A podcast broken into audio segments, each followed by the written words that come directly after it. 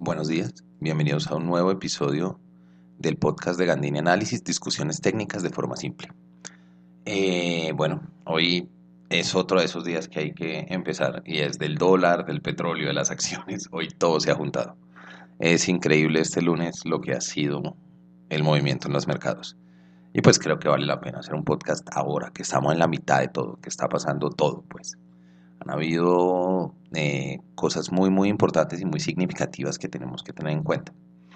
Entonces creo que empecemos con todo el detonante. Digamos que recuerden que ya hemos hablado del coronavirus, yo ya les he contado un poco como de, cómo va la vaina, de cómo ha ido afectando los mercados, mis columnas también han estado tratando bastante al respecto, pero hemos tenido, hemos tenido variaciones importantísimas, importantísimas de, de diferentes eh, elementos adicionales. Entonces digamos que como está titulado este podcast es agregando petróleo a la mezcla, me refiero a qué mezcla, la mezcla del coronavirus y de lo que el aumento de incertidumbre y percepción de riesgos en los mercados. Entonces pues empecemos hablando de, de, todo esto. Entonces pues básicamente es, eh, lo primero es hablar que hay la ruptura de la alianza entre Arabia y Rusia. Esto es básicamente eh, la alianza que ellos habían creado para controlar los niveles de producción. Eh, Rusia se había unido con miembros de la OPEP y habían creado con otros países lo que se conoce como el OPEP Plus o OPEP más, que era básicamente como la OPEP y sus aliados estratégicos para tratar de controlar el, eh, la cantidad de de petróleo en la economía, pues en el, en el Entonces, pues digamos que la ruptura de esta alianza que se llevó a cabo, lo que ha generado es una respuesta de ambos países de aumentar su producción. Estamos hablando de Arabia, que es un productor importante en el mundo de petróleo, y pues básicamente esto es eh, tal vez como dicen crónica una muerte anunciada. Los recortes venían dándose por la OPEP desde el 2016 y esto simplemente estaba conteniendo un mercado que naturalmente tiene una sobreoferta.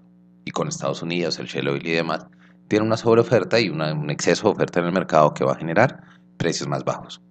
Entonces digamos que lo que sucedió en este momento era algo que iba eventualmente a suceder y es eh, que algunas veces lo he escrito y he hablado de eso, es la OPEP cavó un hueco al hacerse con sus aliados, creó una situación en, las que, en la que el coletazo cuando ellos dejaran de recortar producción pues iba a sentirse muy fuerte. ¿Qué es la diferencia de lo que pasa en ese momento? Que hicieron esto justo en medio de todo el momento en, de alto nivel de incertidumbre con la propagación del coronavirus. Entonces esto ha llevado a varios, a varios resultados importantes.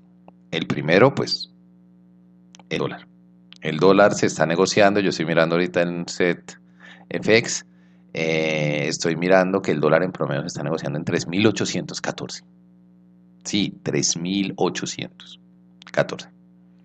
Estamos hablando de hoy, lunes 9 de marzo, 10 y 20 de la mañana más o menos, eh, con un dólar que ya había hecho un high histórico el viernes, ahora hace otro mucho más alto, un nivel de 300, pues por encima de 3.500, que era lo que considerábamos nosotros podía ser lo más alto, pues va sigue aumentando. Eh, creo que es muy, muy relevante. Esto es un ejercicio importantísimo. Mientras por el otro lado tenemos en, eh, en Bloomberg, tenemos el petróleo, el WTI negociando a 34 dólares y el Brent a 36 dólares. Estamos hablando que nos acercamos a los niveles de 2014, a los mínimos de 20, 4 dólares del 2014 no están tan lejos, no están tan lejos en absoluto de lo que hemos visto. Esto adicionalmente, toda esta caída del precio del petróleo también rebota en las acciones, con el Dow Jones cayendo 1.500 puntos hasta 24.300, el Standard Poor's cayendo 187 puntos hasta 2.700, bajándonos resistencia, bajándonos soportes cada vez más fuertes. Entonces esto ha generado básicamente un, golpe durísimo en el mercado el día de hoy y ya venía preparándose pues desde el fin de semana cuando, cuando Rusia definitivamente decidió cortar su compromiso de recortar producción. Entonces aquí tenemos varias combinaciones que son importantes. El dólar, ¿por qué se sube?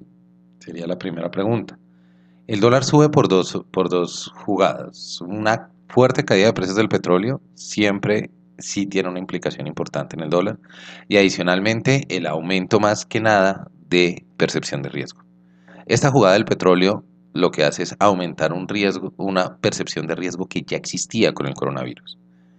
Entonces, una percepción de riesgo de crecimiento de la economía y demás. Y es muy importante tener eso en cuenta. Digamos que estos niveles de precio del petróleo nos pueden pegar a nosotros por varios niveles. Eh, si lo sumamos a el contexto actual de incertidumbre, pues nos golpea el dólar y nos golpean los precios del petróleo, ambos. El dólar, pues, por supuesto, somos una economía que tiene un déficit en su balanza comercial, lo que quiere decir importamos más de lo que exportamos. Quiere decir que si estas importaciones se pagan en dólares, pues a un dólar más caro vamos a tener que pagar más por lo que vale lo mismo en dólares. ¿Y eso qué implica? Ejercicios de inflación. Vayan sumándole un poquito de inflación al caso. El precio del petróleo, las caídas de precios del petróleo, pues pegan en los ingresos de Copetrol, pero adicionalmente en los ingresos del Estado. En Colombia tenemos una importante concentración en exportaciones de petróleo, entonces eso nos pega por ese lado.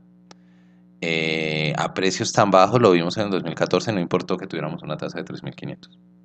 Entonces no es como que uno pueda decir, ah, no, entonces la, la, tasa, la tasa compensa la caída del precio, habría que ver. Digamos que una cosa que es muy importante es tener en cuenta que estos deben ser efectos sostenidos. El dólar ha estado sostenido y ha estado alto. El precio del petróleo tendremos que ver cómo evoluciona y cómo sigue andando, pero eh, hay que tener muy muy en cuenta que si esto es un efecto sostenido es más presión al alza de la tasa de cambio. Bueno, eso es como lo que les quería hablar por ahora. Esta semana creo que haré por lo menos un episodio más jueves, viernes, mirando cómo nos terminó de ir con esto. No olviden que pueden seguir el informe, mi informe semanal, lo publiqué hoy, el, el Market Update, tres datos a seguir. Eh, lo publico en mi página www.gandinianalysis.com Pueden seguirme en Twitter, Rock Economist 1, o revisar mis columnas de dinero cada miércoles. Eh, muchas gracias y esperemos que todos podamos sobrevivir este lunes y miremos a ver qué pasa en el resto de la semana.